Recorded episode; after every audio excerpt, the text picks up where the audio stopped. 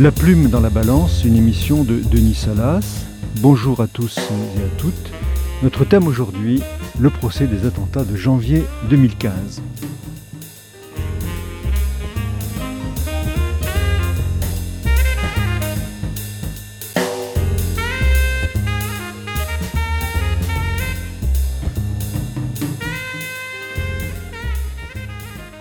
Le procès des attentats de janvier 2015 s'est déroulé durant trois mois, du 2 septembre au 16 décembre 2020, dans le nouveau tribunal de Paris situé dans le quartier des Batignolles.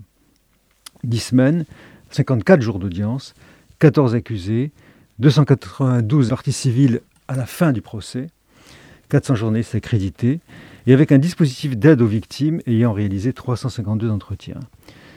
C'était un procès certes filmé, mais pour l'histoire, et inaccessible avant longtemps, euh, sauf pour les archives, au public. Il a donc été réservé au seul public présent. Ce public est donc tributaire de la chronique judiciaire pour s'informer, et c'est par le regard et l'analyse des journalistes spécialisés que les échos nous en sont parvenus, par les live tweets, les blogs, les articles, mais aussi, comme on le verra, grâce à un écrivain.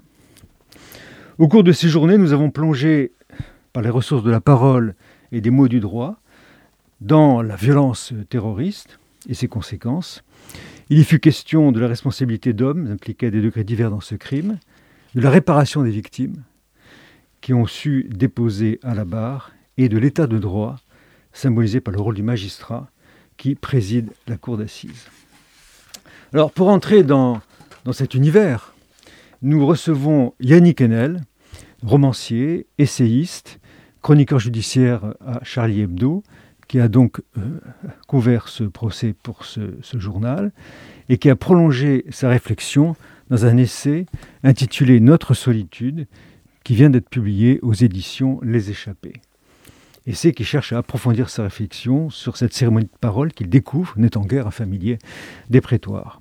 Et avec lui, Régis de Jorna, ayant présidé cette cour d'assises, spécialement composée, c'est-à-dire sans juré, qui a jugé les accusés dans ces attentats, mais aussi d'autres, puisqu'il a été pendant dix ans président de cour d'assises et qui a présidé entre autres le procès de Carlos et a dirigé le pôle parisien de la cour d'assises qui comporte 20 magistrats depuis 2015.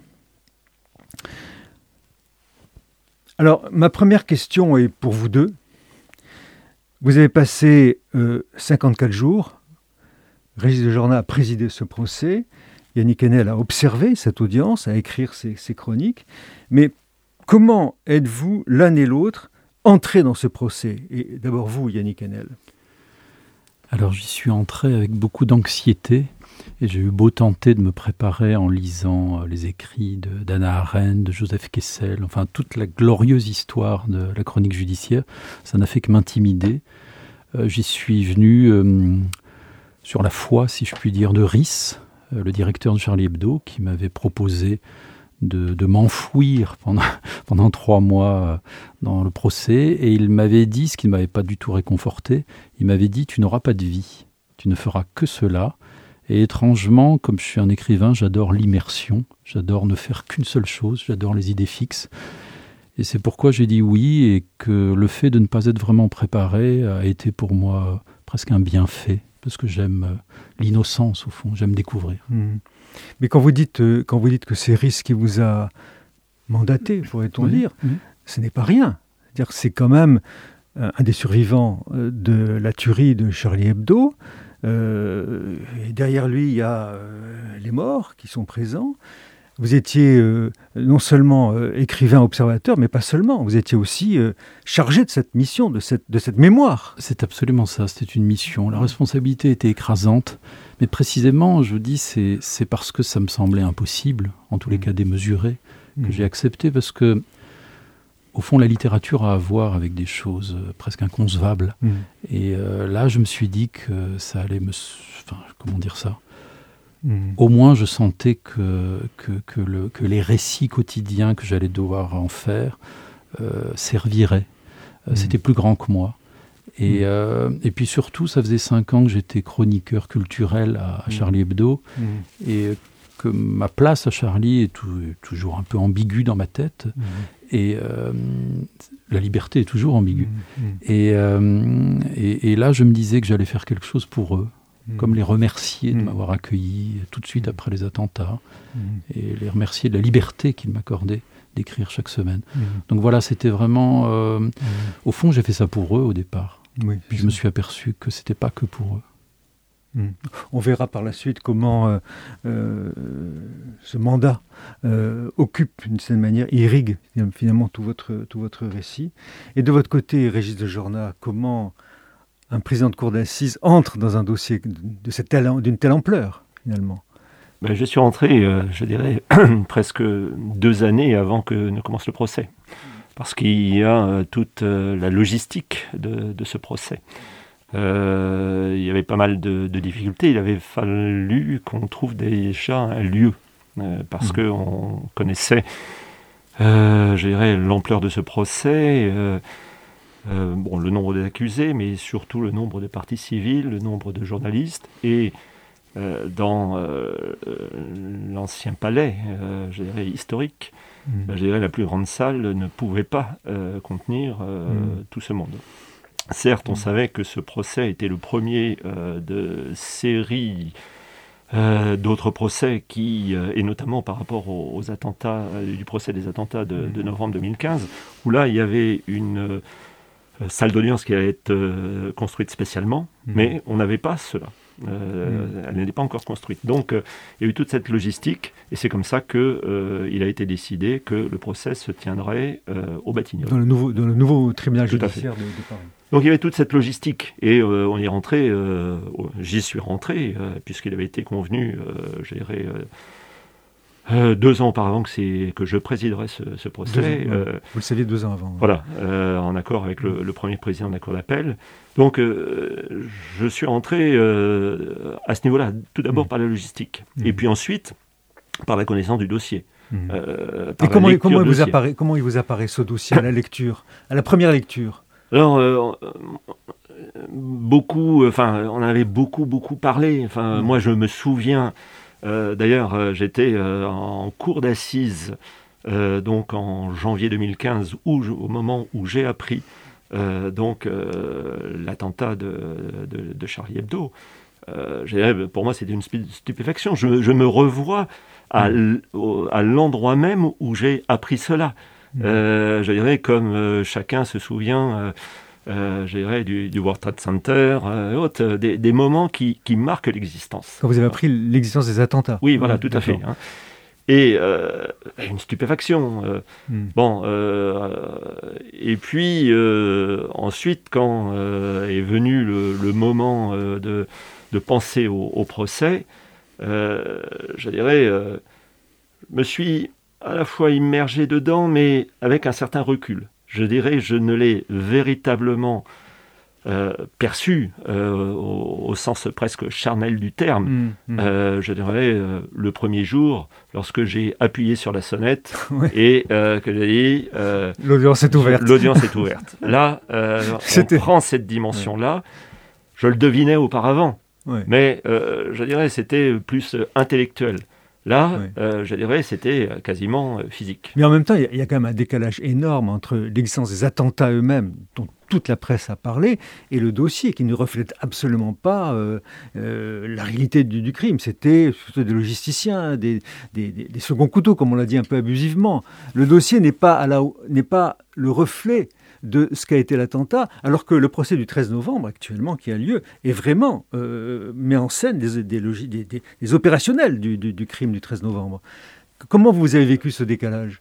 Oui, mais justement, euh, il était dit euh, ah qu'est-ce que ça va donner? On a des seconds couteaux. je dirais les accusés n'ont pas, je dirais, une étiquette islamiste revendiquée et haute. voilà, c'est euh, c'est des, petits délinquants de droit commun. Euh, je dirais, euh, comme dans tout dossier, il faut le voir hmm. pièce par pièce. Et je m'étais aperçu que, en fait, il fallait relier cela à toute la dimension qui était, je dirais, horrible. horrible par le crime, par je dirais, la façon dont c'était passé. Certes, les auteurs directs, je dirais, étaient morts, on ne les jugeait pas, mais ce qu'on savait, ce que j'avais perçu à travers l'étude du dossier, c'est que tout mène au crime. Et tout, y compris peut-être certaines choses qui, au départ, peuvent être considérées comme insignifiantes entre guillemets, mais elles ne sont pas insignifiantes. Parce que une chose en amène une autre qui a amené les Kouachi d'un côté et Amélie Koulibaly à être les auteurs de ces crimes. Alors cette chaîne du crime, vous l'avez également perçue, Yannick Ça m'a absolument passionné. Je suis entièrement mm. d'accord avec Régis de Jorna. Ce, ce qu'il y a de stupéfiant, c'est ça a été de de faire coïncider à chaque instant, et c'était presque impossible à faire, les camps d'entraînement de, de, Syrie et d'Irak avec un petit garage miteux au fond de Charleroi ou un coin de deal mm. à, Lille. Euh, mm. ou euh, des, des, parkings de supermarchés des Yvelines. Et c'était ça, et c'est ça la réalité, de, semble-t-il, de la, de la préparation d'un attentat. C'est une constellation où le petit banditisme euh, de, la ceinture de Paris peut coïncider sans parfois même que ces gens-là sachent ce qu'ils font réellement, avec euh, mmh. des commandes mmh. euh, criminelles de grande envergure. Mmh. Et en cela, pour moi, c'était une découverte euh, aussi, je dirais, terrible sur la, sur la société, sur le fonctionnement de la société. Et encore une fois, comment, le, comment la délinquance et le grand banditisme peuvent, se télescoper, enfin, vous le savez mieux que moi. Mais euh, du coup, second couteau, pas second couteau, pour moi, c'était pas du tout. Mais, pour vous, c'était vraiment une confrontation avec le mal, quand même, vous le dites à plusieurs reprises, y compris dans sa dimension triviale, sa dimension ténébreuse, vous le dites à plusieurs reprises, comme le juge est confronté à un, dossier. Mais vous avez abordé cela en essayant de trouver, d'aller au-delà, de voir effectivement euh, la signification profonde de cette, de bah cette euh, rencontre. Bah, C'est-à-dire que le mal est toujours minable. Il n'y a pas de. Il a pas de représentation romantique, satanique du mal. Tout ça, ce sont des, mhm. foutaises. Le mal est minable, mais euh, il n'y a rien de plus profond que le mal. Et euh, puisque les monstres sont aussi un, reflet de ce qu'il y a en nous partout, enfin, de, nos, de nos déviations, euh, moi, ce procès, dès les premières secondes, je l'ai senti comme étant un résumé à chaque instant de toute l'humanité, aussi bien quand les témoignages venaient des parties civiles, avec mmh. la profondeur de paroles qui allait mmh. jusqu'à s'approcher de la mort, et nous le mmh. et nous le nous en rendre compte, mais aussi euh, lorsque les accusés euh, qu'ils aient été balbutiants ou d'un bavardage effréné, qu'ils aient menti ou non, parce qu'après tout, chacun se défend, euh, à chaque fois qu'ils euh, nous donnaient à entendre ce qu'il en est de leur territoire mental, mhm. tout ça était absolument passionnant. Enfin, mhm. euh, mhm. moi, j'ai été requis à chaque instant. C'est la dimension. Enfin, j'ai l'impression que c'est un peu la dimension initiatique. Vous parlez d'une initiation. Est-ce que c'était une initiation à ce type de mal que vous ignoriez préalablement? Oui, c'était. Alors, c'était une découverte, mais je pense qu'on ne fait que s'initier à ça tout le temps. Enfin, mais c'est intéressant ce que vous dites, on est un citoyen, disons. Oui, parce que, par exemple, euh, nous, sommes magistrats, et avant d'exercer ce métier, euh, on avait une, vision du mal plutôt littéraire, plutôt journalistique, etc. Ou, généralement abstraite, on va le dire. Et puis quand on commence à être magistrat, quand on rentre dans ces dossiers, quand on regarde les reconstitutions, quand, quand on y participe, on trouve que le mal, c'est minable. C'est minable c'est dérisoire, c'est des garages glauques, comme vous le dites, c'est des, champs de patates, euh, c'est des, intérieurs des taudis, c'est la misère noire. Donc cette misère du mal, cette trivialité du mal, on la rencontre quand on est magistrat au début de sa carrière. Puis après, effectivement, on professionnalise les choses. Mais vous, la différence, comme pour des jurés d'assises d'ailleurs, c'est que vous découvrez ça brusquement au procès. Et c'est, je pense, la dimension initiatique, le juge la, la vie dans sa profession. Et l'écrivain la découvre à l'occasion d'une audience comme, comme celle-là. Absolument. Et je trouve qu'il y a une, une, résonance assez forte. Mais du côté de, du, du, président de cour d'assises, est-ce qu'il n'y a pas quand même une différence entre, euh, je dirais, le, le, dossier lui-même, qui, qui, comporte des éléments euh, sur les accusés, et l'audience qui donne une part énorme aux parties civiles et aux témoignages des victimes? C'est ça qui saute aux yeux quand même, une différence des deux. Oui. ça, vous ne pouvez pas l'anticiper. Mais, dans chaque dossier, euh, on sait que, euh, et c'est ça la magie de l'audience, que l'audience apportera bien d'autres choses que ce que le dossier lui-même a apporté. Certes, il y a eu cinq ans d'instruction. Certes, euh, tout a été fait sur un plan de reconstitution, sur un plan technique, sur un plan d'audition. Certes, j'ai euh, absorbé, euh, je dirais, entre guillemets, intellectuellement, les 125 tomes, les 15 500 cotes et autres, mais je sais que va se passer à l'audience des choses que je n'ai pas prévues, euh, des témoignages que j'ai lus euh, qui ont été euh, déjà retranscrits sur procès verbal dans le cadre de l'enquête, mais qui, à l'audience, vont avoir une portée totalement différente. Ça, je le sais dans chaque dossier, et je pensais bien que, en particulier dans ce dossier-là, il y aurait une dimension qui, à ce niveau-là, serait bien au-delà peut-être de ce que j'avais déjà vécu. Et ça n'a pas, et ça a été véritablement euh, ce que j'ai euh, ressenti. Combien de temps vous avez prévu pour l'audition des victimes elles-mêmes, des parties civiles, on va dire, elles-mêmes? Alors, euh, dans le planning, dans le planning, puisque avant de commencer bien sûr le, procès, on a un, déroulé en quelque sorte, hein, un planning hein, pour savoir qui on va entendre et, et, dans quel ordre, parce que le planning est important. Suivant qu'on entend euh, des, par exemple les parties civiles euh, au début du procès ou à la fin, hmm. je dirais, euh, la place a toute une symbolique. Et là, vous avez fait un choix. Là. Tout à fait, c'était un choix. mis à part, je dirais, le, curriculum vitae des accusés qui a pris une semaine, parce qu'il fallait qu'on sache quand même qui étaient ces personnes qu'on jugeait. Il ne faut pas oublier quand même qu'un procès, euh, c'est le procès des accusés. Hmm. Hein. Euh, le but même, c'est de dire s'ils sont coupables ou innocents, hmm. et s'ils sont coupables, quelle peine. Il ne faut pas oublier ça. Néanmoins, Segmentation mais néanmoins, euh, le, les victimes hmm.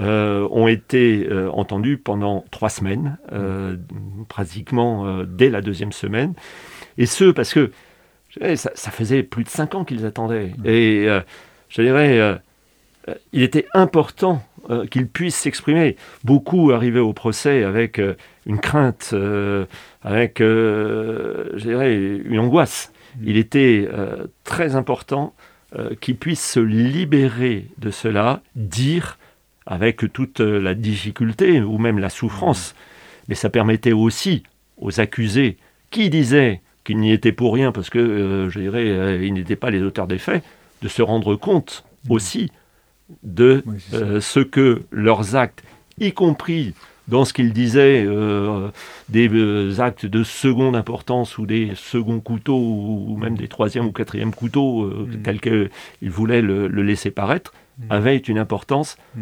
en regard de ce que euh, les victimes exprimaient. Voir la violence du côté des effets de la violence, du côté des dommages subis par les victimes. Euh, du côté de, de, votre côté, Yannick Enel, euh, comment, comment, quelles sont les, les, épreuves, entre guillemets, vous, parlez beaucoup de presque d'un voyage initiatique au cours de ce procès, les épreuves que vous avez traversées, celles que vous avez franchies et, et, abordé euh, au cours de ce procès Il y en a plusieurs, vous, vous évoquez dans vos chroniques. Oui, les, les, les, les, principales, enfin, ça a été d'emblée. Euh, j'ai eu du mal à me faire au fait que les accusés étaient derrière des, de, grandes, de grands box vitrés. Mm. Il y a eu quelque chose chez moi comme une forme de, de, de rétivité, de, de voir euh, comme ça comme dans une sorte de zoo humain. je, je, de, honte même. Oui, de honte, absolument de honte. Oui. C'est le mot que j'utilise dans le livre. Mais c'est une honte dont je savais, mm. dont je savais pas quoi faire. Dans un deuxième cas, et que je n'ai pas, j'ai laissé de côté parce que ça, ça allait tellement vite, puis j'étais, j'étais requis par les, les, paroles, donc voilà. Très vite, ça a été le vertige, effectivement. Régis de Jordan en a parlé. Au bout d'une semaine, même pas. Enfin, il y a eu le, le, le déferlement des témoignages qui nous ont, qui nous ont accompagnés. C'est pas seulement dans la reconstitution des scènes de crime, c'est carrément qu'on était euh, avec eux euh, et ça a provoqué euh, chez moi une empathie que je n'avais pas prévue. Parce que je me disais peut-être bêtement qu'il fallait se protéger. Un peu tout le monde me disait protège-toi, mmh. mets-toi à distance, tu es là pour rendre compte aux autres. Mmh. Et finalement, j'ai complètement craqué, je dois dire. Mmh. mais ce, cette manière de craquer, euh, passer les, les, les, la première soirée euh, à, essayer de me demander comment j'allais continuer, a été absolument bénéfique parce qu'elle est devenue une sorte d'éthique de la fragilité. Je ne sais pas pour les autres, je ne sais pas comment on fait en général, mais d'être entièrement vulnérabilisé par tout ce que j'entendais me permettait justement de recueillir au plus près euh, voilà, des paroles et de devenir, euh, sans que je le veuille, je l'ai compris très tardivement, une espèce de second relais de, des témoins, un témoin des témoins. et, euh, et, donc, pour le dire très concrètement, c'est c'est l'arrivée à la barre de, de Coco, qui, je ne sais plus quel jour, qui, qui, a, qui, a, qui, a, provoqué chez moi un, électrochoc, parce que d'une part, je la connais.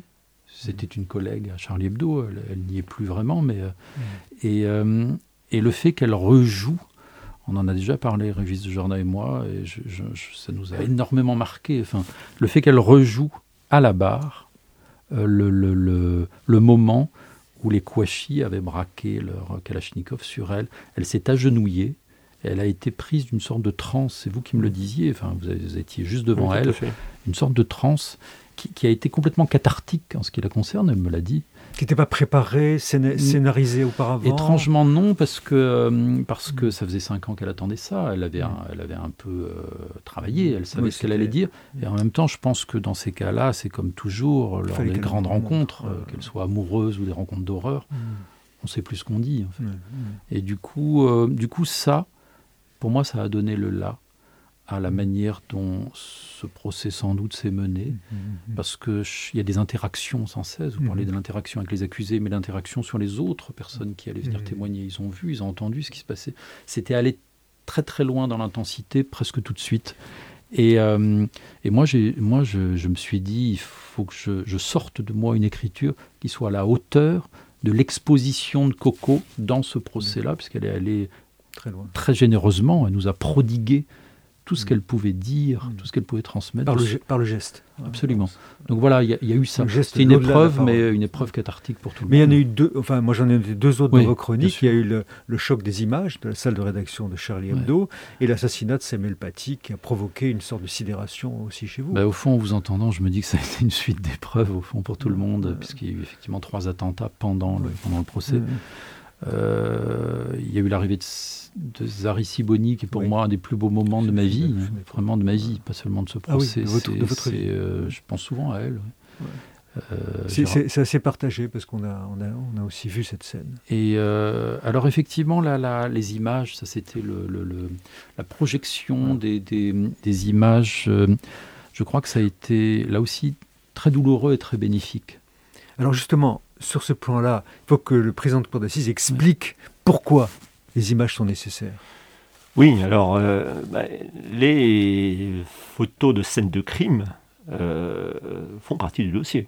C'est pas font partie intégrante du dossier.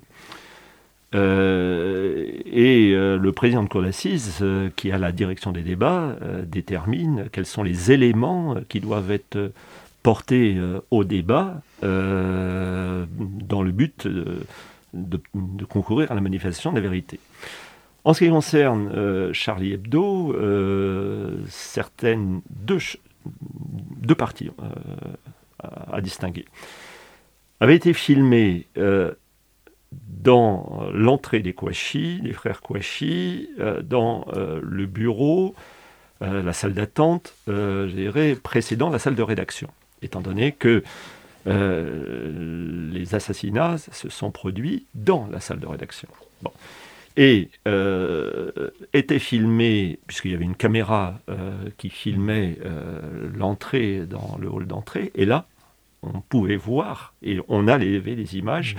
des frères Kouachi entrant, menaçant ces ombres noires dont parlera Rhys et chacun dans leur description, tous les survivants. Hein. Et stupéfaction effrayant. Hein, ça, je pense qu'il fallait le montrer. Euh, euh, une cour d'assises, euh, c'est pas un salon de thé. Hein, c'est il y a des crimes qui, se sont, qui vont se passer. Il faut, il y a une détermination de ces tueurs, détermination, mais froideur. Il était important de montrer cela. Et beaucoup plus que des paroles, beaucoup plus qu'un descriptif, je dirais toute personne qui le voyait pouvait s'en apercevoir. Mais vous, m'avez confié d'autres procès d'assises où vous avez travaillé et, et d'expliquer la, éviter la sidération, éviter la paralysie de la raison. Et vous m'avez, vous m'avez expliqué, Régis de Jorna, le cas de cet enfant qui été tué dans une, qui a été assassiné dans une machine à laver, et vous avez refusé de projeter ces images euh, à la cour d'assises, et vous, avez choisi une autre médiation. Oui, mais euh, là, euh, racontez peut-être. Ah oui, alors bon, cet autre procès, je dirais, c'était un, tous les crimes sont atroces. Hein. Il n'y a pas de, de mesure dans l'atrocité du crime. Et là, ça touchait un enfant de, de, 5 ans euh, dont les parents, euh, dirais, excédés bon, par les cris de cet enfant, l'avaient mis dans la machine à laver et avaient fait tourner la machine à laver. en naissant. Bon, pour dire un petit peu le, côté atroce. Bon. Et des, il avait été demandé par la partie civile et par le parquet que on montre des photos, non pas de l'enfant, mais euh, du t-shirt de l'enfant euh, qui portait les traces du tambour. Bon. Et euh, j'avais estimé que c'était pas nécessaire, car tout le monde, tout le monde imaginait ce que pouvait avoir été un enfant dans une, machine à laver qui essorait et le t-shirt de l'enfant. Bon. bon. Donc j'estimais que ça ne concourait pas en soi à la manifestation de la vérité. Bon. Et donc, j'avais euh, refusé. Bon, euh, dans, il y avait eu euh, presque un incident contentieux et j'avais extrait du dossier et mis dans une chemise spéciale pour la vue des jurés en leur disant qu'ils n'étaient pas obligés de regarder s'ils ne le souhaitaient pas. Pour les jurés. Hein. Pour les jurés, hein, parce que là on était avec, des, avec des, des jurés. Hein. Voilà. Avec précaution. Avec des précautions, il y a toujours des précautions. Bon. Euh, en ce qui concerne euh, Charlie Hebdo, euh, j'estimais que l'entrée des Kouachi qui était filmée, c'était un document... vidéosurveillance. de vidéosurveillance, je dirais, montrait la détermination, la froideur mmh. aussi. Mmh. Ah. et puis, jusqu'au moment de leur entrée dans la salle de rédaction, puisque là, il n'y avait pas de, de vidéoprotection. Et la salle de rédaction elle-même? Alors, la salle de rédaction, ont été prises des photographies par les enquêteurs, euh, de, de, la scène de crime. Bon, où, effectivement, pouvaient être euh, observés euh, des corps, des corps qui étaient euh, là. Non identifiables. non identifiables.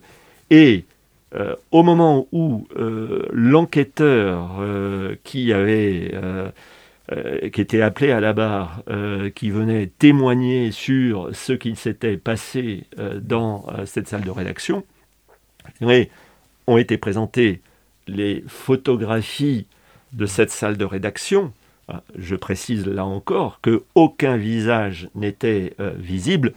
On voyait quelque chose d'atroce parce qu'on savait ce qui s'était passé et on savait que c'était atroce. Et puis, je dirais, euh, quand on voit un corps euh, à terre, euh, je dirais, c'est, c'est particulier. D'ailleurs, je ferai remarquer que ça a été discuté en disant mais pourquoi le président a montré ces photos-là Est-ce que c'était nécessaire Je ferai remarquer quand même que en ce qui concerne euh, l'assassinat euh, d'Ahmed Merabé, mhm. euh, qui avait été filmé et qui est passé sur toutes les télés et autres, là, on ne s'était pas posé la question. Et là, on avait vu un assassinat en direct. Alors, le, néanmoins, enfin, par rapport à, l'observation de Yannick Enel, ça a provoqué chez vous une réaction émotionnelle, une sidération, cette projection des, scènes. Ah, mais je crois que c'est fait pour, hein. c'est pour qu'on prenne conscience. Euh, moi, je trouve très intéressant. Euh, enfin, je, pense qu'il fallait les montrer ça mmh. Euh, parce que les scènes de crime sont, un peu abstraites aussi. Mmh. et on s'en protège. Enfin, et du coup, à force de s'en protéger, ce qui est une bonne chose, on les, on les refoule. Mmh. Là, je crois qu'il fallait montrer, comment dire, aux accusés à la France entière, au monde, même si, même si on ne les a vus qu'à l'intérieur, euh, on pouvait en témoigner, il fallait montrer l'étendue de l'horreur. Ça pose la question, enfin ça m'a posé la question, euh, puisque j'étais là pour trouver des mots, de, l'articulation entre vérité et obscénité. comment, comment être juste, comment s'ajuster, comment ne pas en dire trop?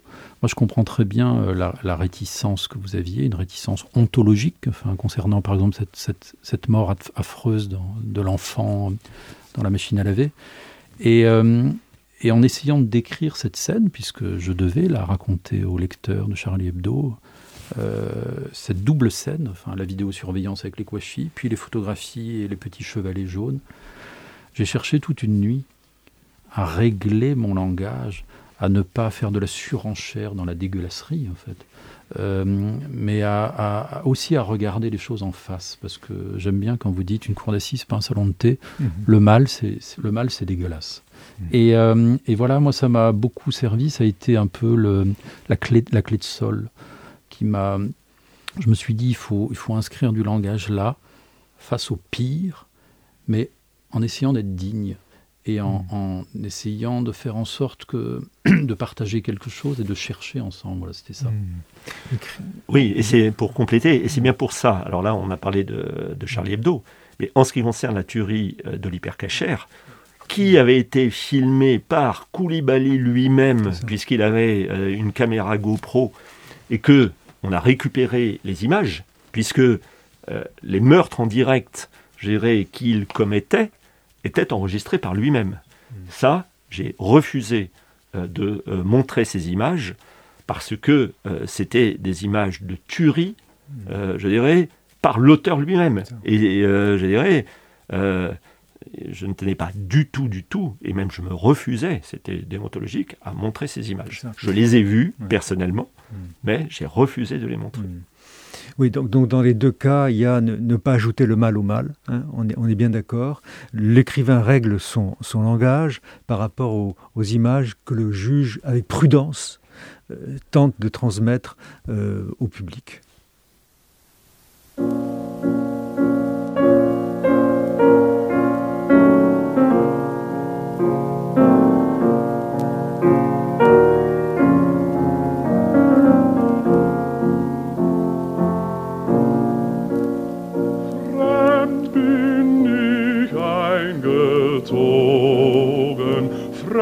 zieh ich wieder aus.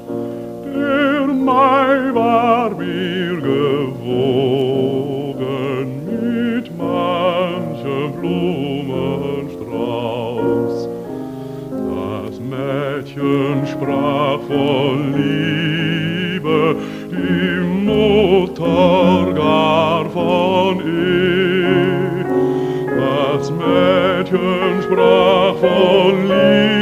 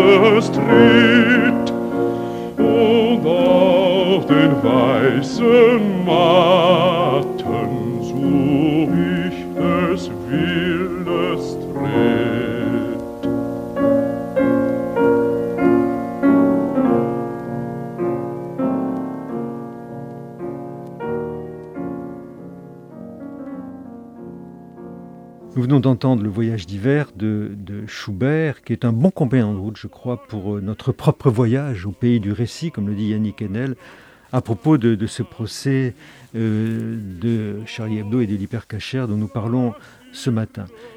Je vous rappelle que nous écoutons l'émission Amicus Radio, euh, l'émission La Plume dans la Balance, qui s'intéresse aujourd'hui à deux acteurs du procès des attentats de janvier 2015, Régis de Jorna et l'écrivain Yannick Enel. Alors justement, Yannick Enel, nous allons maintenant aborder plus spécifiquement votre, ouvrage, Notre solitude.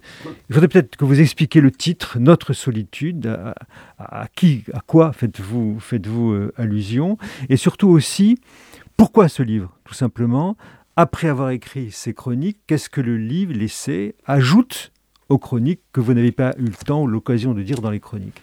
Alors après 53 ou 54 jours de, chroniques, euh, quelques mois plus tard, une fois le procès achevé, une fois le verdict rendu, je me suis rendu compte d'une part euh, que je ne pensais qu'à ça, que je n'arrivais pas à faire autre chose qu'à ressasser ce procès, euh, et, je me suis mis à, écrire, parce que c'est mon travail, disons, à écrire sans, trop le vouloir là-dessus. Euh, je prenais des notes, des choses que j'avais auxquelles j'avais pas pensé, l'esprit de l'escalier, comme on dit, très mhm. bêtement. Et surtout, euh, voyant des amis sans cesse, j'étais requis de raconter. Le, pays du récit ne s'arrête jamais, en fait. Mhm. Et sans trop le vouloir, aussi un peu pour me débarrasser de ça. Mhm. Enfin, me débarrasser, je ne m'en suis pas débarrassé, mais pour, pour pour lui donner une autre forme, je me suis mis à raconter au départ, non pas à nouveau le procès, mais euh, quelque chose qui s'était passé le soir, justement, de la, après la projection euh, des vidéos dont, parlait Régis de Jorna, enfin à Charlie. Parce que ce soir-là, euh, pour la première fois de ma vie, je dois dire, j'avais eu une, le syndrome de la page blanche, la panne, mais une panne terrible, enfin, qui m'avait. Hmm qui m'avait emmené dans une sorte d'impuissance mmh. rageuse, quasi dostoïevskienne. Enfin, et je m'étais dit, je m'étais dit que j'allais arrêter carrément. J'étais au bord dans la nuit d'appeler ah, au début du procès. Oui, oui, bah, ce mmh. soir-là, parce que j'étais en train de faillir et de mmh. défaillir. Et euh, donc au départ, il s'agissait de raconter cette nuit-là où il s'est passé beaucoup, beaucoup de choses. Et ça dure dans le livre, le, livre commence là-dessus, ça dure 70 pages, je crois. Je racontais chez moi aussi ce qui s'était mhm. passé, là. puis la protection policière qui est arrivée un peu après, ces choses de la comédie personnelle, familiale, enfin, le bouleversement d'une vie. Puis finalement, je me suis rendu compte que, euh, bah, que les chroniques ont été énormément lues, ont été partagées, propagées, mais que j'avais envie quand même que, que la littérature, de reconvertir tout ça en littérature, en littérature vraie, hein, pas en mmh. roman. Euh, et, voilà, je me suis réembarqué dans ce que j'aime le plus au monde, c'est-à-dire faire un livre. Mmh. Et là, ça a été très fiévreux parce que chez moi, euh, en quelques mois, finalement, 4-5 mois, écrit ce livre. Notre solitude, je ne sais pas ce que ça veut dire. Donc je suis content que vous me posiez la question. Ça, m'est venu comme ça. Je me, rendais compte, évidemment, que j'avais beau dire je, j'étais rempli d'autres euh, avec un S, euh, ou peut-être d'un grand autre, de tous les autres. Hmm. C'était une communauté qui s'est agrandie à mesure que, que, je suivais ce procès. C'est peut-être la communauté de tous ceux qui étaient là, hmm. mais ou, aussi de, ou absents. Ou absents, voilà. Hmm. Et alors notre solitude, évidemment, parce que je me suis rendu compte en écrivant ce livre qu'il s'agissait avant tout des morts. C'était ça, notre solitude au sens, alors Schubertien peut-être, parce que vous avez passé du Schubert, euh, quelque chose comme un équivalent laïque de la prière, voyez euh, s'adresser à tous ceux qui ne sont pas là, parce que je me suis dit assez vite que, bien sûr, comme l'a rappelé Régis Jorna, euh, un procès, ça sert à, juger des coupables, enfin, mm. euh, enfin des, pas des coupables, pardon, le lapsus, à juger des, accusés, à mm. voir s'ils sont coupables ou innocents. Et en l'occurrence, ils ont été mm. déclarés coupables. Mais c'est aussi à, faire revivre, entre guillemets, euh, des, morts. Mhm. Ça m'a semblé. On revient au point de départ. Ça m'a semblé métaphysique, ça m'a semblé complètement fou, et pourtant c'était de ça dont il s'agissait. Mhm. Régis de Jorna, votre regard sur ce livre, comment vous l'avez lu? Je l'ai lu trois fois. Une première fois euh, dès, sa sortie, euh, parce que bon, j'avais lu les chroniques quasiment au jour le jour, durant le procès d'ailleurs, je le, je le, dis. Puis ensuite, lorsque... Un président de cour d'assises lit les chroniques au jour le jour, malgré la charge qui est la sienne C'était la seule chose que je lisais en dehors du procès. Bon, voilà. Que... Mais pourquoi je les lisais? Pourquoi je les lisais Alors que, je dirais, je ne m'intéresse pas du tout, je dirais, au compte-rendu journalistique. Je m'y intéressais parce que ce n'était pas un compte-rendu journalistique. Et que, je dirais, il y avait euh, une réflexion qui allait euh, au-delà de ce qui s'était passé à l'audience. Et ça, ça m'intéressait. Voilà. Mmh. C'est pour ça mmh. que euh, j'avais été lecteur des mmh. chroniques au jour le jour. ensuite, lorsque le livre est, est paru, donc moi aussi, j'étais passé à autre chose. Euh, mais euh, j'avais toujours ça un petit peu euh, dans la tête. Et le titre Notre solitude, je dirais très égoïstement, a, fait, a fait une sorte, comme une sorte de mirage et m'a renvoyé à, à, ce que j'ai appelé aussi pendant 54 jours ma solitude. Car un président de cour d'assises, même s'il est entouré avec des assesseurs qui ont un rôle très important, il se sent seul. Il se sent seul. Euh, c'est un peu comme, euh, je dirais, le commandant de bord d'un avion. Hein, euh, bon, et il a des outils de pilotage, mais je dirais, s'il y, a une difficulté, c'est lui qui doit prendre les, prendre les commandes. Alors justement, justement, une des difficultés majeures, on revient rapidement au procès, c'est quand même le, Covid. Oui. Et, là, quand même, vous évoquez à un moment donné, et Yannick Hanel le reprend dans son, dans son essai, euh, on a gardé le, sanctuaire, on a préservé le sanctuaire. comment vous avez vécu cette période de très grande tension euh, Au moment où le garde des Sceaux proposait une solution clé en main, où on pouvait se passer des accusés par la visioconférence, vous avez dit avec les avocats, vous avez organisé un grand débat, et au fond, au fond on est revenu à des fondamentaux. Comment, et, c'était une très grande tension dans, l'audience à ce moment-là. Comment vous l'avez vécu? Alors, le Covid s'est invité à plusieurs moments dans le procès. Déjà, au tout départ, au tout départ, dans la mesure où, euh, le port du masque n'était pas du tout généralisé. Hein. Euh, là maintenant, aujourd'hui, euh, c'est tout le monde là. Ce n'est pas du tout cela. Il y avait ce, débat.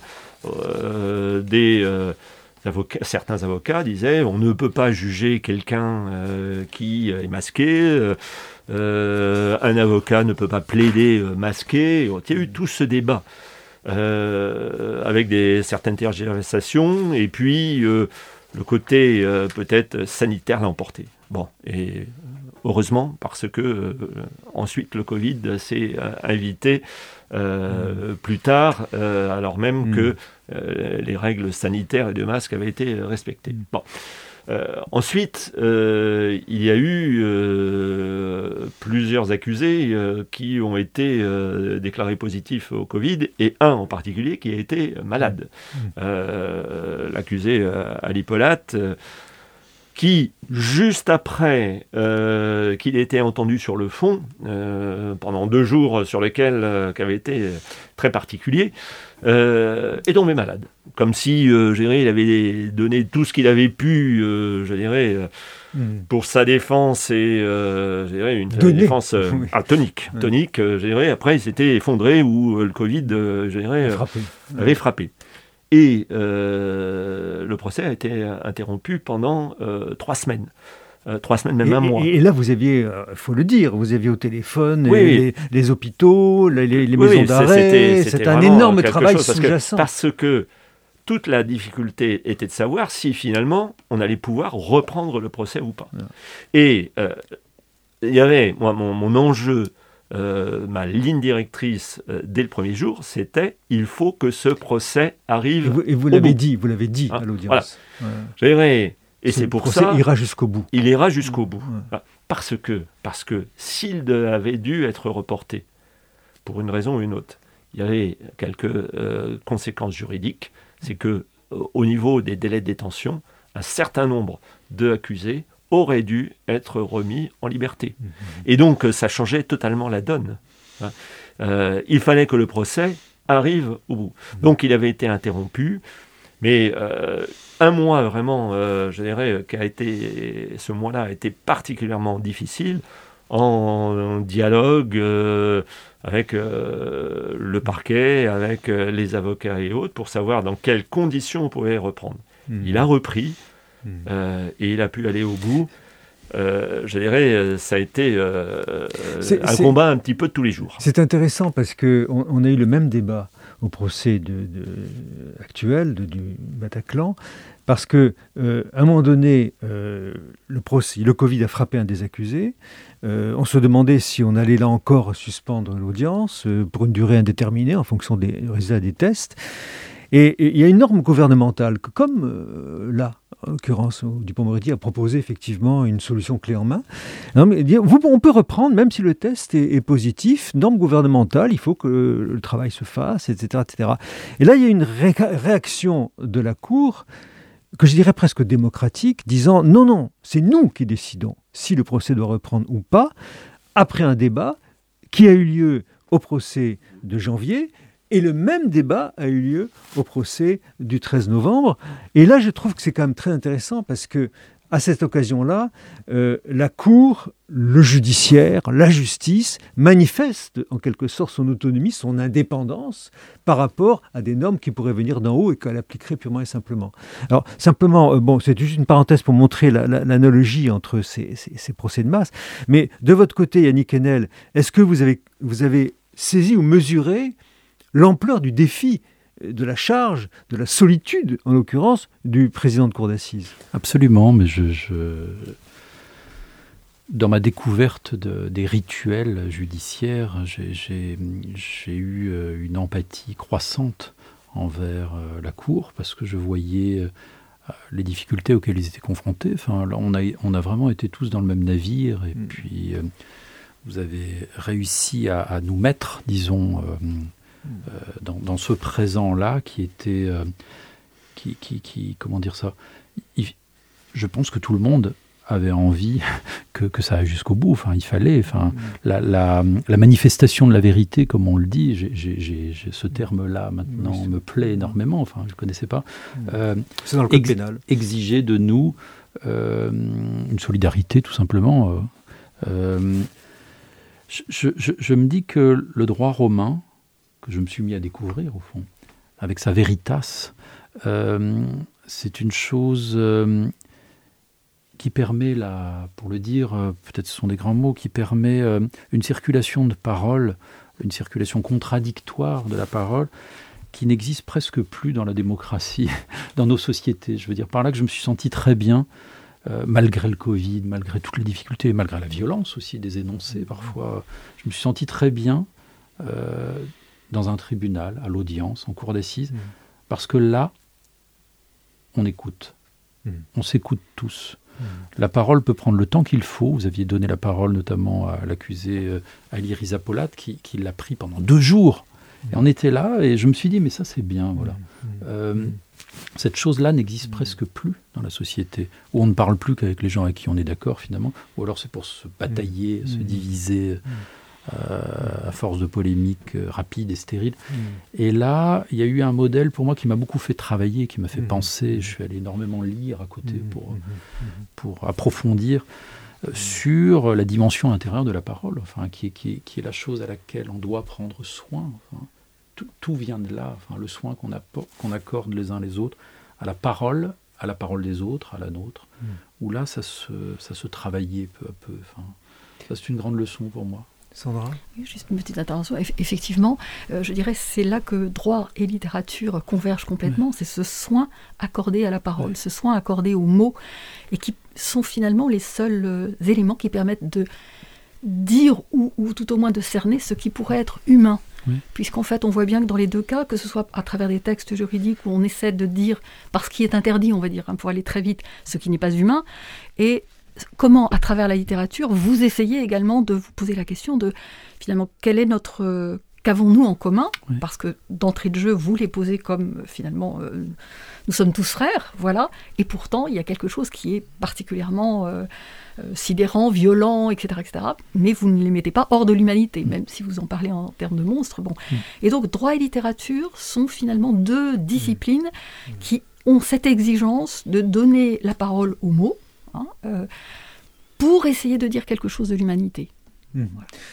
Oui, le récit littéraire et le récit judiciaire cherchent aussi tous les deux à, élucider une, une, vérité qui, qui, n'est pas donnée d'emblée. Et c'est vrai que c'est une pratique du récit dans les, dans les deux cas, qui cherche effectivement à, à, mettre de l'intelligibilité dans, dans, dans, les ténèbres. Vous le dites d'ailleurs à, plusieurs reprises. Mais moi, à mon avis, quand même, le récit euh, littéraire va, cherche à aussi se confronter. Et c'est pas votre cas, justement. Alors j'aimerais vous, vous entendre là-dessus parce que le récit littéraire, on a beaucoup travaillé ça avec Sandra, se situe très souvent, très souvent, dans l'opposition au récit judiciaire. Mais pas ah. que. Et Mais pas que. et cherche à le combattre. Il y a des mille exemples dans la littérature française où, où ce récit-là... Et dans votre cas, euh, pas du tout. Il y, a, une autre relation qui s'est nouée, et je me suis demandé euh, pourquoi ce virage quand même assez, assez, neuf dans la littérature française, ou la littérature tout court, où le, récit judiciaire, le récit littéraire trouve un point d'alliance, quelque part, qu'il est très rare de trouver par ailleurs. Alors je ne me rends pas compte de la rareté de ça, mais euh, en tous les cas c'est une expérience qui a été pour moi, qui a relevé de l'évidence. Euh, la description, on a pris beaucoup de temps dans ce procès, justement la, description de ce qu'il en est de, des faits euh, m'a semblé déterminante, mais il se trouve que à travers les témoignages des survivants, des survivantes, notamment Zari Siboni, euh, l'une des deux caissières de l'hypercachère, il me semblait aussi qu'on avait accès, par elle directement, à une autre dimension qui ne contredisait pas les faits, puisqu'elle était garante des faits. Et cette dimension, c'est très simplement l'invisible, des choses qui, ne relèvent pas de la, des choses qu'on ne peut pas prouver. Et pourtant, elles sont là. Et c'est pas seulement la croyance qui nous y mène, c'est l'existence des morts. Et euh, et, je ne sais pas comment ça s'est fait, c'est grâce, à, c'est grâce au témoignage, hein. encore une fois, celui très très puissant de Zari Siboni, qui, qui n'a pas cessé de descendre dans la chambre forte et de remonter là où il y avait les morts, euh, de, comme Perséphone. Voilà, je suis allé chercher dans la mythologie grecque euh, cette, cette, figure, enfin, celle qui est dans l'ombre, puis dans la lumière, et qui finalement fait le lien jusqu'à nous entre, entre les mondes. Et, euh, et voilà, peu à peu, j'ai senti que peut-être mm. un tribunal, ou en, tous les cas la justice, c'était peut-être ce, ce, lien mm. Presque fou, enfin, improbable entre les vivants et les morts. Mm. C'est très difficile de, de, trouver un lieu où les vivants et les morts se parlent. En chacun de nous, ils se parlent, depuis nos deuils éventuels. Mais la justice, Évidemment, il y a des églises, il y a, des, des, des, il y a toutes sortes de temples, euh, il y a des mosquées, mais dans un lieu laïque comme ça, que les vivants et les morts se, se parlent sans se confronter. Ça, ça, ça, ça, a été, euh, ça a été mm. pour moi une immense découverte. Je pense que c'est la capacité qu'a la justice contemporaine de s'ouvrir davantage à ce dialogue avec euh, nous ce qu'on avait plutôt les victimes, et qu'on peut aussi appeler les vivants et les morts, les blessés, les, décédés, les, endeuillés, euh, etc., euh, à travers l'offre de parole qui leur est faite à, l'audience. Et le président, en, ouvrant complètement le, prétoire à cette parole, Régis Jornal parle d'un sanctuaire préservé, je trouve cette phrase très, très juste, permet effectivement que cette nouvelle circulation se, produise et, bascule complètement le procès pénal de l'autre côté, du côté du, récit euh, vivant. Sandra? Oui, et ça arrive d'autant, enfin, à un moment euh, particulièrement, euh, je dirais, important pour cette liberté de, parole. Effectivement, aujourd'hui, c'est le tribunal, comme je disais dans ma chronique précédente, qui semble être l'espace qui sacralise la parole, qui sacralise euh, l'échange, il n'y a pas de condamné d'avance, il n'y a pas de victime d'avance, etc. Nous sommes arrivés dans un moment où la société, elle, est un constant tribunal qui ne laisse pas la parole. Mmh. Et très certainement, on a là une inversion de ce qui pouvait se passer au 19e, où on dénonçait euh, mmh. le caractère euh, horriblement bourgeois, euh, etc., réactionnaire de la, justice, mmh. où là, aujourd'hui, c'est la justice, elle, qui instaure au contraire cette espèce de très grande, oui, sacralité de, la, de la parole qu'elle préserve. oui, tout à, tout à, fait au moment où on parle beaucoup du tribunal médiatique, mmh. hein, bah euh, qui est tout sauf euh, un espace euh, de parole, en, tout, mmh. cas contradictoire. Équilibré, on voilà, dire, équilibré.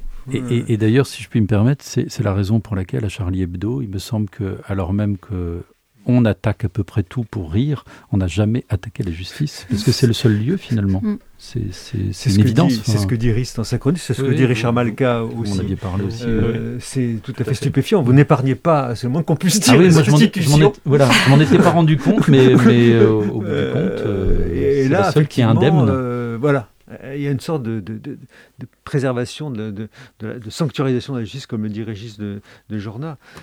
Du, côté du, président de cour d'assises, euh, comment vous avez perçu en quelque sorte cette, euh, cette vision un peu sacrale de la justice du côté de l'écrivain? C'est quelque chose que vous avez ressenti que vous avez... Est-ce que vous êtes senti un grand prêtre en quelque sorte pendant cette cérémonie? Euh, On a toujours un petit peu cette impression-là, mais je dirais, on Enfin, en tout cas, j'essaye d'être modeste et humble. Et euh, je dirais, euh, j'ai beaucoup aimé que le livre le montre, c'est-à-dire un regard extérieur. C'est pas à moi de le dire. Euh, et je peux le percevoir, mais je dirais je le perçois et puis en même temps c'est aussi confronté à, parfois une logistique ou certaines nécessités matérielles dirais qui, l'emportent. Hein. Et là ce recul euh, donc euh, de, votre, livre, euh, cette réflexion me permettait d'avoir moi-même une réflexion a posteriori, et c'est tout à fait ce qu'on disait tout à l'heure, cette adéquation entre le droit et, l'écriture. et je dirais, j'ai pris pas mal de notes, souligné le livre, et je me disais, mais ça renvoyait à, des, des, réflexions, des, interrogations euh, ou des perceptions que, que j'avais moi-même. Mmh. Euh, et c'est en cela que, euh, en tant que ce livre, en tant que, que miroir, euh, m'a beaucoup plu et, et, m'interroge encore. C'est-à-dire, dans, dans, votre cas, c'est dans l'après-coup que vous pouvez vous mettre à réfléchir, grâce au livre de Yannick Enel, à, ce qui s'est produit, parce que dans l'instant, vous êtes aux manettes. Ah, bien sûr. Vous êtes, vous êtes aux commandes d'un vaisseau amiral où il faut euh, naviguer comme dans les, le destin de, de François Bouc, euh, euh, dans un équilibre de funambule en permanence très difficile à tenir. Donc vous étiez pris dans, dans cette logique d'instabilité permanente, et il fallait conduire le vaisseau, et après, grâce au livre, grâce aux chroniques, grâce à la lecture, vous avez euh, pris le temps d'y réfléchir. Oui, je dirais. Euh, Et quelles conclusions vous en tirez aujourd'hui? euh, Quasiment pendant le procès, pendant 54 jours, je dirais, je comptais les jours, il fallait arriver au dernier. Hein, il fallait arriver au dernier, il fallait qu'on puisse passer la ligne d'arrivée. C'est exactement comme dans un marathon, il y a 42 km 195, je dirais, on les compte au bout d'un certain temps, un par un, mmh. et on se dit qu'on n'arrivera pas à passer le dernier, mais si, on le passe. Bon, donc ça c'est très important. C'était fait, euh, la décision a été rendue. Euh, je dirais, bon, euh, je pense qu'elle était,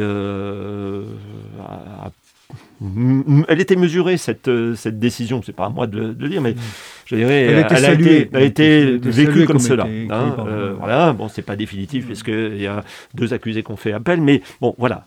bon. Et je dirais euh, mission accomplie, je dirais. Et je suis passé à autre chose. Je suis passé à autre chose. Euh, je dirais, il y avait d'autres procès euh, qui, qui m'attendaient. Et il faut un temps pour se libérer de tout ça. Même comme vous l'avez indiqué, Yannick Hanel, on ne se libère pas du jour au lendemain. C'est toujours un peu dans, dans la tête. Mais bon, la vie continue. Et je dirais, c'est plus maintenant, euh, avec le recul et euh, ce livre qui est sorti euh, quasiment après 8 mois ou, 8-9 mois après, que je dirais, je, repense tout ça à tout ça avec le recul nécessaire. Mmh. Et je dirais, j'y pense beaucoup plus maintenant que je dirais ah dans, les 15 jours, dans les 15 jours après. Vous y pensez par rapport aux autres procès que vous avez connus dans votre carrière. Vous avez connu beaucoup de procès de terrorisme, oui. contre l'humanité, les procès du Rwanda, les procès de Carlos, etc. Et, comment ce procès-là euh, se situe dans votre mémoire de juge? À quelle place vous le, vous le mettez? euh, J'ai toujours dit, hein, pour moi, il n'y a pas de petits procès et de grands procès, euh, d'assises ou même correctionnels. Hein. Mm. Euh, quand on préside une cour d'assises, on est à fond dedans, à 100%. Mmh. Euh, donc, euh, je dirais, j'ai voulu être à 100% dans ce procès comme, euh, dans, dans, tous les autres, car autrement on ne remplit pas notre fonction. Euh, donc oui, il est, euh, il m'a marqué et il marquera ma carrière par son côté médiatique, par, je dirais, cette importance qui était attachée euh, pour tous ceux qui attendaient justice dans ce procès. Mm. Je savais également euh, qu'il était aussi le laboratoire, en quelque sorte, mm. expérimental pour euh, le procès des attentats de novembre 2015 euh, qui allait avoir lieu un an après. Mmh. Et on le voit avec le recul aujourd'hui qu'effectivement, ça servit un petit peu de, laboratoire. Mmh. Et que euh, on est toujours d'ailleurs en période de, de, problématique Covid et que, euh, bon, je dirais, on regarde un petit peu ce qui s'est passé auparavant. Bon, voilà, ça on le savait. donc oui, il m'a marqué, oui, il m'a marqué comme euh, les procès du, génocide des Tutsis au Rwanda, euh, je dirais, euh, bon, parce que c'est ça marque l'histoire. Mais est-ce qu'il y a des petites histoires et des grandes histoires Et une grande histoire, je ne suis pas persuadé.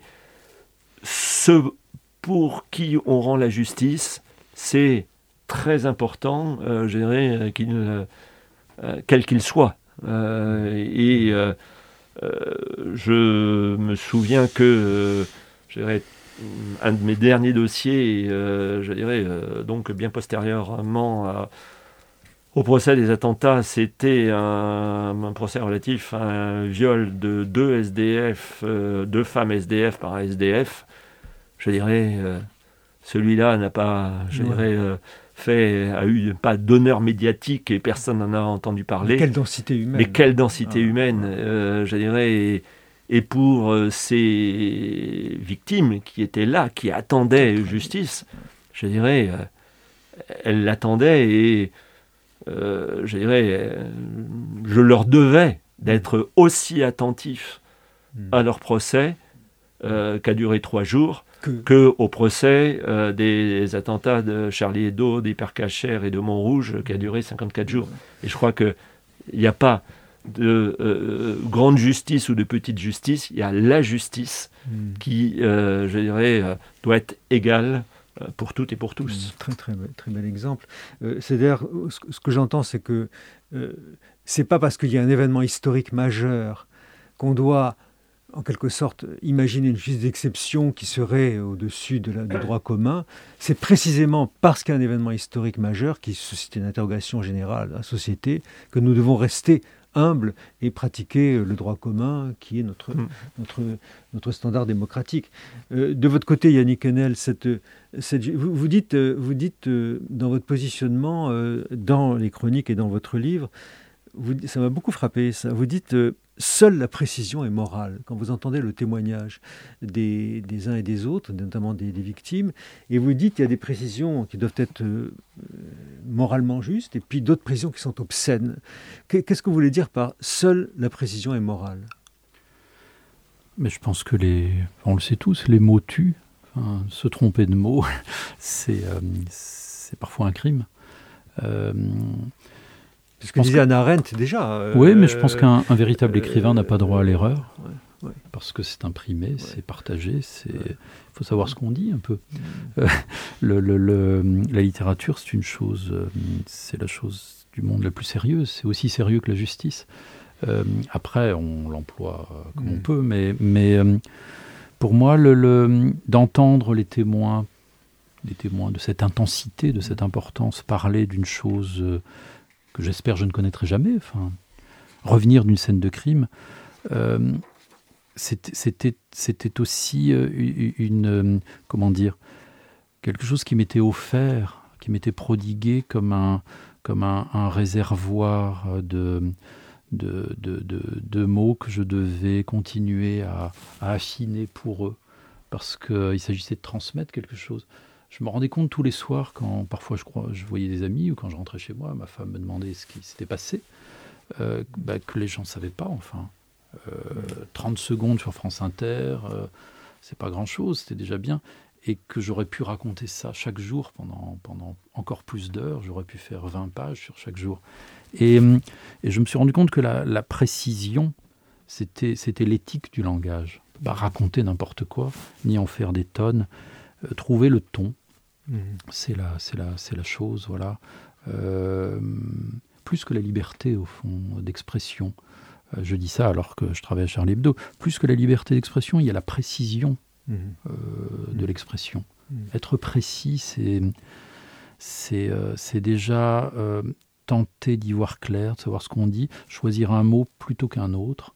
Ce sont des choses immenses, enfin ça a l'air de rien, mais je crois qu'on en est tous là dans nos vies. Enfin.